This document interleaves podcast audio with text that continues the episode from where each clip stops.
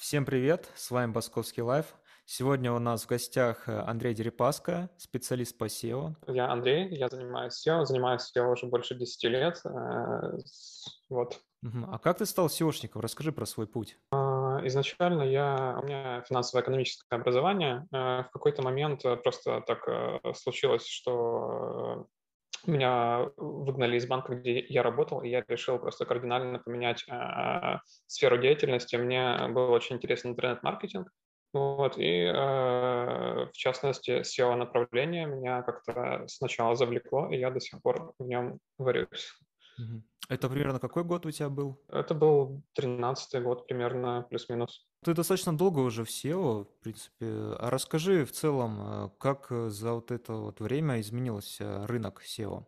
Рынок SEO меняется постоянно, и, э, естественно, там те практики, которые применялись там в 2012, 13, 15 году, они уже сейчас не работают.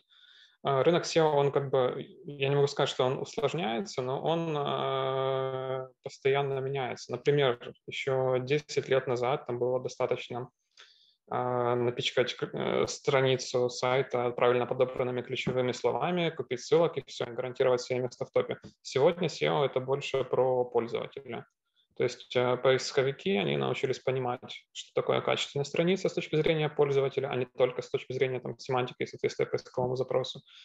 А, если как-то так э, коротко обобщить, то SEO в 2022 году — это про UX, про удобство, про соответствие страницы запросу, а, и даже не столько соответственно страницы запроса, а про то, насколько страница решает задачу пользователя.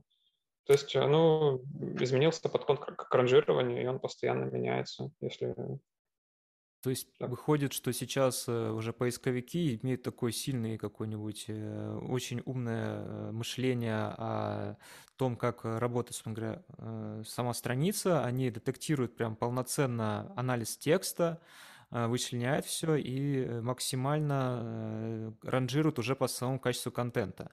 То есть, получается, сейчас SEOшник – это уже больше специалист, который не просто подбирает э, те самые ключевые слова, как ты сказал, а уже э, специалист, который следит за качеством того либо нового контента уже с точки зрения не только а, самого качества текста, но еще и с точки зрения удобства. SEOшник, он скорее ну, не только про качество текста, а и про качество страницы и сайта в целом. И да, сегодня SEO-специалист – это уже там, не только про контент, это а, специалист, который должен а, там, разбираться как в UX, так и в современном дизайне, в юзабилити, а, помимо того, что, конечно, он должен обладать там, базовыми знаниями в плане там, а, контента, оптимизации контента и так далее. Uh-huh. То есть, ну, сегодня SEO-специалист это больше про бизнес, про продукт, чем про там просто соответствие правилам поисковиков. Определенно, значит, изменило э, взаимодействие SEO-специалиста уже самим бизнесом. То есть, получается, SEO-специалист должен уже прям напрямую общаться с какими-нибудь там э, продуктологами, или это все-таки иначе? SEO-специалист просто берет какую-то задачу, ну, как обычно там работает в гибких методологиях, э, решает ее и отдает э, дальше. И это все-таки какая-то более слаженная задача по реализации целиком. Ну, то есть SEO-специалист должен видеть, как вообще сайт должен изменяться, верно? Я тебя понял.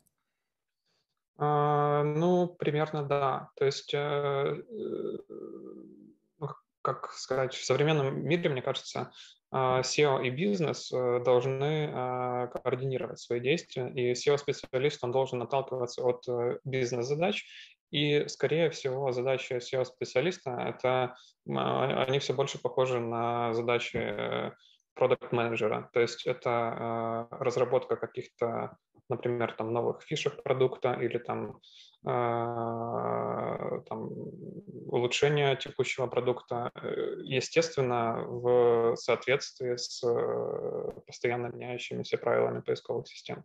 Угу. Вот.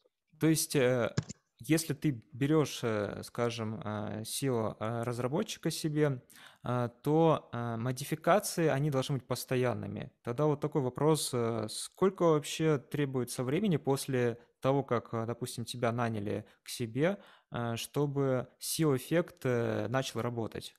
Может быть, это недели или месяцы?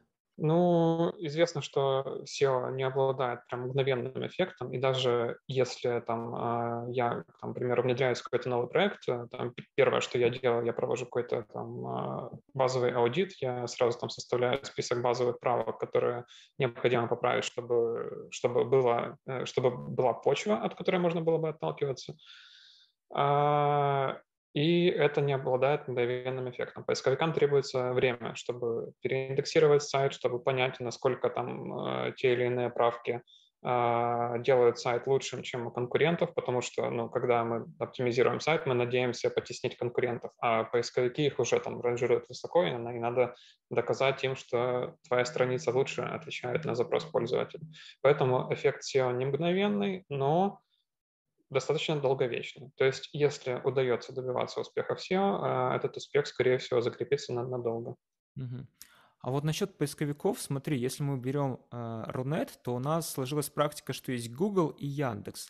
Есть ли какие-то отличия вот между этими э, SEO-оптимизациями? Или это же достаточно просто сделать один раз для Яндекса, и это уже будет хорошо работать для Гугла, и наоборот? Я знаю такая особенность Рунета, что там э, органический трафик поделен примерно поровну там, между Google и Яндексом. Отличия на самом деле есть. Э, Google, он более, а, более если так, ну, какие-то ключевые штуки говорить, он более доверяет старым сайтам, старым доменам, которые уже там имеют свой вес, имеют накопленные там а, различные факторы. Google больше а, учитывает влияние внешних э, ссылок на сайт, чем Яндекс. А Яндекс, он более такой, более дает, э, скажем так, шанс э, новым проектам, новым сайтам. Очень часто в выдаче Яндекса можно наблюдать совершенно там новые сайты, причем в конкурентных тематиках, которые там вчера, там, грубо говоря, запустились. То есть таким образом он больше подкидывает их выдачу и больше анализирует поведенческие факторы, то есть как пользователи себя ведут на страницах этого сайта. Вот. Google, он более такой фундаментальный, более э, стабильный, что ли. Ну и, соответственно, в Гугле э, сайты в топе задерживаются на дольше, чем в Яндексе, как правило. Если, ну, мое личное мнение еще, что, ну, наверное, в принципе, тоже ни для кого не секрет, что у Гугла э, больше мощности, чем у Яндекса, чтобы там э, быстрее индексировать контент, э, возможно, качественнее это немножко делать, поэтому у Гугла, наверное, больше ресурсов и возможностей, чтобы в топе показывать более качественные страницы, чем у Яндекса. Расскажи, а что, в общем-то, вот ты когда пришел э, в 2013 год э, в этот, на этот рынок, э, стал таким айтишником, расскажи примерно, какое образование тебе потребовалось, чтобы очень быстро вклиниться это? Может быть, нужно все-таки гуманитарно больше развиваться, либо, наоборот, техническим образом?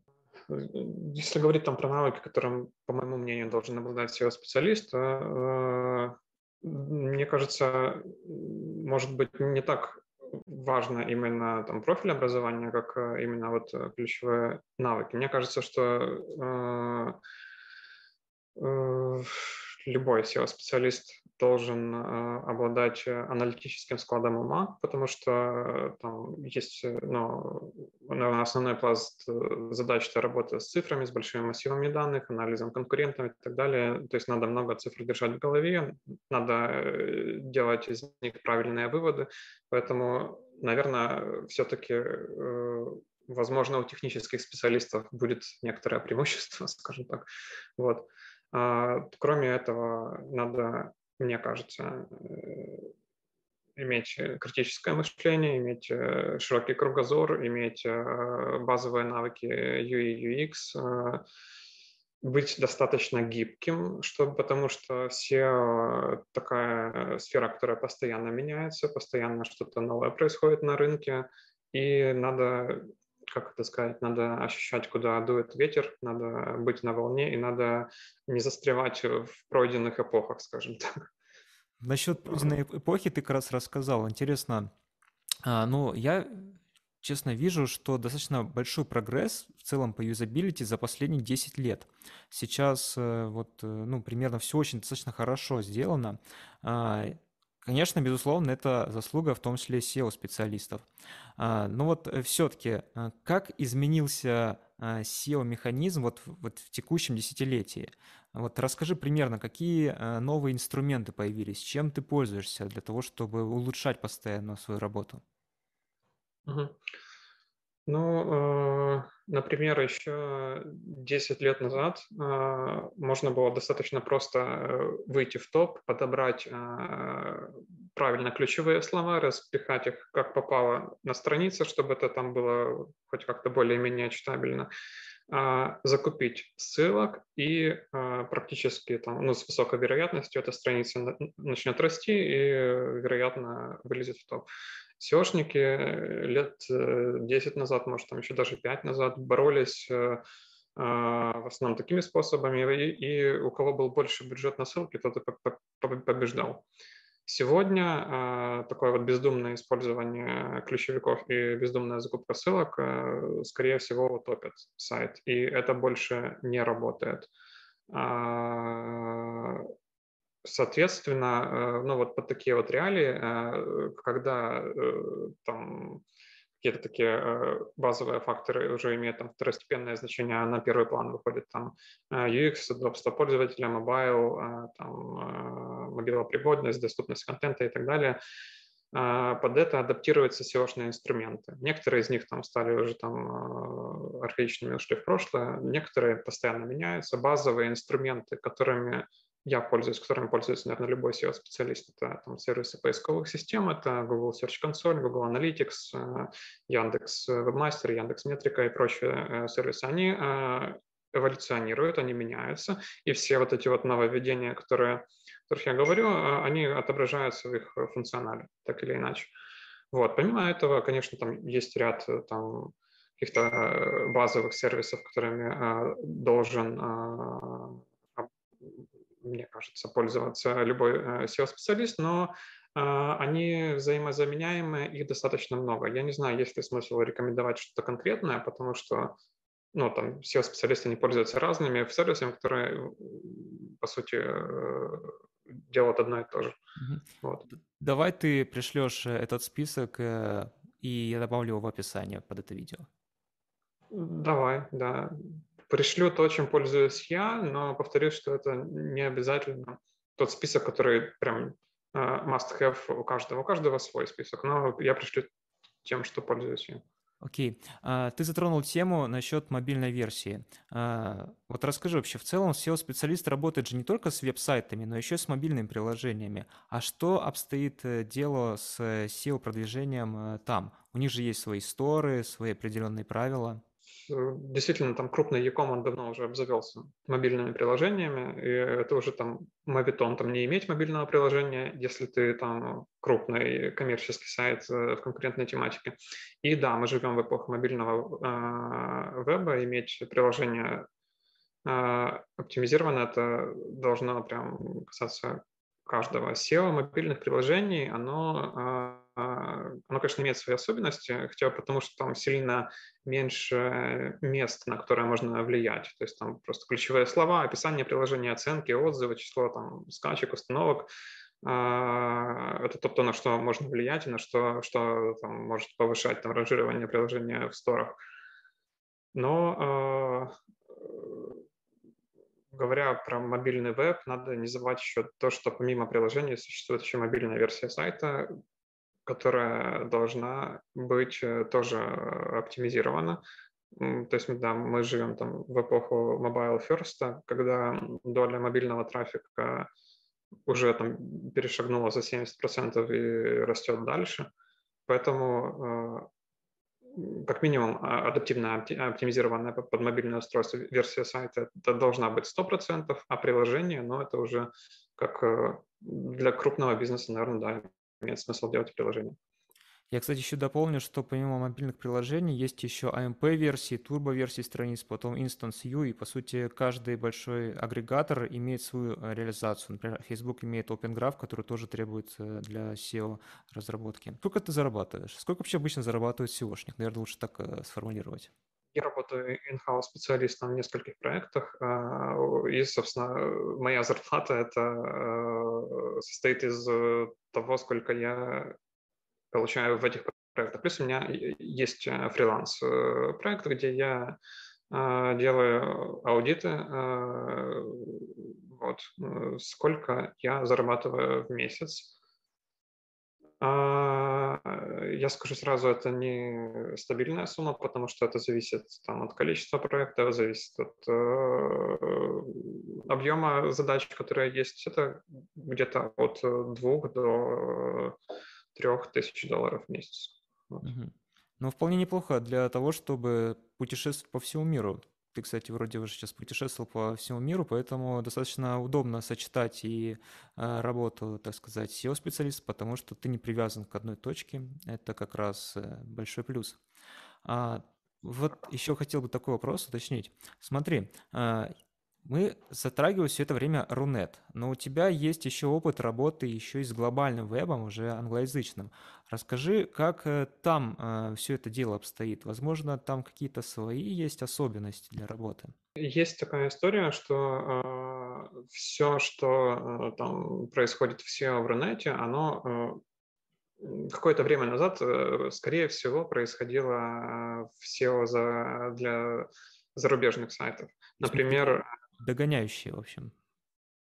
А, ну, грубо говоря, да, потому что, а, например, э, там отказ от э, там, покупных ссылок, это где-то на год, на два раньше произошло за рубежом, а потом это пришло в, в Россию. Сначала это был Google, теперь это уже подхватил Яндекс. Какие-то там общие тренды на мобилизацию. Сейчас э, там есть там правила Гугла, которые просто э, по мобильной версии сайта, например, э, делает выводы о ранжировании десктопной версии, то есть это Mobile First Index. Яндекс это пока что еще не использует, но все к этому идет. Ну, это я э, о том, как там западные тренды постепенно там на Россию распространяются. А, соответственно, ну, я бы не сказал, что на сегодняшний день э, там, продвижение под, э, для Запада и для России чем-то кардинально отличается. И там, и там нужно делать хороший продукт, нужно делать удобный сайт, э, нужно там, грамотно, правильно размещать на него ссылки. Вот, но тем не менее какие-то такие мелкие мелкие новшества, они, скорее всего, сначала происходят э, на Западе, а потом в России. Вот как-то так. Э, спасибо за ответ. Э, давай сейчас окунемся немножко в прошлое и вспомним, что было, например, 5 лет назад, вернее, уже 7 лет назад, 2015 год. Тогда был просто бум лендинг-страниц.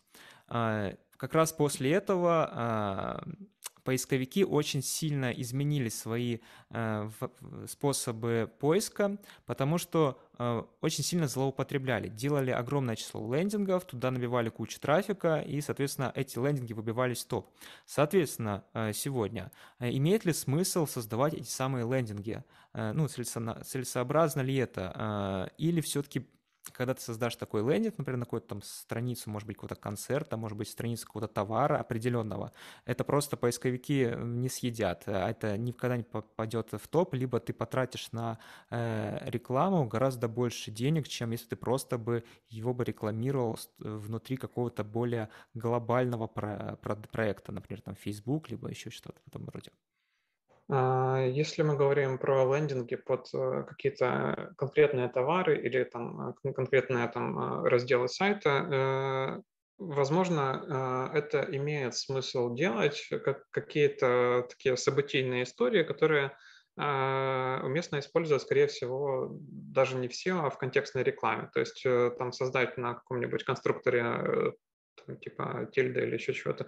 Лендинг, пустить туда рекламу, это, ну, это, вот с этого можно получить профит. Но э, все вот такие истории, да, они действительно уже практически не работают. Э, такие вот одностраничные или там э, сателлиты на, на несколько страниц, э, они, скорее всего, просто будут восприняты поисковиками как спамные сайты. И да, действительно был такой бум, и он сейчас э, прошел, по крайней мере, э, в плане SEO. Но эти лендинги по-прежнему, ну, я не могу сказать, что эта индустрия прям мертва, нет, она до сих пор живет, и какие-то мелкие истории вполне э, ок продвигать лендингами, но, скорее всего, повторюсь, это, опять же, там, контекстная реклама или таргет, или еще какие-то способы, это вряд ли про SEO. Uh-huh. А давай еще такой затронем вопрос насчет разных видов сайтов. Потому что все-таки есть большие e-commerce сайты, есть вот сайты визитка, есть лендинг-страницы. А, вот с точки зрения SEO, к примеру, если я обладатель e-commerce сайта крупного, а, сколько мне реально потребуется времени на то, чтобы его полностью там привести в читаемый формат? И можно ли будет сейчас, если я создам сайт вот буквально сегодня, а, вывести его в топ и смогу ли я конкурировать с какими-то там крупными игроками? Или это уже просто Unreal? Все зависит, а, опять же, ну, мы говорим про сегодняшний день, про какой-то крупный e-commerce, если я правильно понял, про э, коммерческую тематику и конкурентную тематику. Например, там возьмем э, продажу техники Apple в Москве. Типа это очень конкурентная тематика, там весь топ очень плотно забит, и там очень э, большие команды работают, чтобы занять это место в топе. Поэтому, чтобы выйти туда с новым сайтом и пробиться в топ, во-первых, надо сразу э, понимать, что это ну, никакими способами не получится сделать здесь и сейчас. Разве что там, купив э, там, а, контекстную рекламу и заплатив там много денег за клики. А в SEO нет. SEO это, я уже говорил, это про такой более планомерный рост. А, и чтобы выйти в топ, надо сделать хороший продукт. То есть ну, на самом деле может казаться очень просто, но, но это одновременно и просто и сложно, потому что сделать хороший продукт э, – это сложно. Это мы уже говорили, что этим должен заниматься не только SEO-специалист, потому что ну, это должна быть команда там, и разработчиков, и дизайнеров, и UX-специалистов, и там а, контент-щиков и э, технических специалистов и так далее. Если этой команде удастся классно э, сработаться, если будет построена какая-то стратегия там, достижения топа, ну, это, наверное, то, чем должен SEO-специалист заниматься. Что касается ну, вот таких вот конкурентных тем, э, где там очень плотно забит весь топ, я бы делал Э, стратегию оптимизации по низкочастотным запросам. То есть я бы как-то максимально дробил бы э, тематику сайта и постепенно бы улавливал, э, входил бы в топ по низкочастотным запросам, они менее конкурентны, но они постепенно будут давать вес там, всему сайту. И эта работа, конечно, там не на день, не на неделю, не на месяц. Скорее всего, это от э, полугода, года, если это конкурентная тематика в конкурентном регионе. Мгм. А, спасибо. Насчет э, вот э, нововведений, которые сейчас вот по сути вся молодежь съедает, это ТикТоки, Инстаграмы. Нужна ли там SEO? А, либо там можно обойтись просто чем-то там, чем-то другим? Как вообще а, развивать вот, например, свои каналы в, теле, там, в Инстаграме, либо в ТикТоке? Ну, а, опять же, если мы говорим про какой-то там крупный Яком, это тоже уже must-have штука, у всех это есть, и если ты хочешь быть в топе, у тебя тоже должно быть э, Инстаграмы, ТикТоки, э, там, конечно, там нет тех э, там, правил оптимизации, которые есть там, там применимо для сайтов, но просто, не знаю, лови волну, э, делай контент, который э, популярен, э, не знаю, запускать какие-то вирусные штуки. Это, наверное, должен заниматься не знаю, может быть, э, пиар-отдел э, в целом, э, то есть такая пиар-активность, это уже там не совсем про SEO, точнее, это, наверное, совсем не про SEO, вот, но лучше, если это будет, чем если этого нет. Это просто, ну, такие штуки, они могут давать плюс в карму, если так можно условно выразиться, для всего сайта, то есть лучше, если это будут делать. Этим, наверное, должен заниматься SMM-специалист. Окей. Okay. А, в общем-то, Андрей, тогда еще мы уже заканчиваем наше интервью с тобой. Скажи э, что-нибудь э, нашим зрителям, посоветуй, может, какие-то лайфхаки. Э, делайте хорошие продукты. Не смотрите, не читайте SEO-статьи. А, смотрите на свой сайт с точки зрения пользователя. А, если ваш сайт удобный, если про вас пишут хорошие отзывы, если вы делаете хороший не только продукт, но и, в принципе, там э, добросовестно занимаетесь бизнесом, то у вас все будет хорошо в SEO, потому что вы наймете хорошего SEOшника. А, спасибо, Андрей. Сегодня у нас был Андрей Дерипаска, специалист по SEO. Всем пока и подписывайтесь.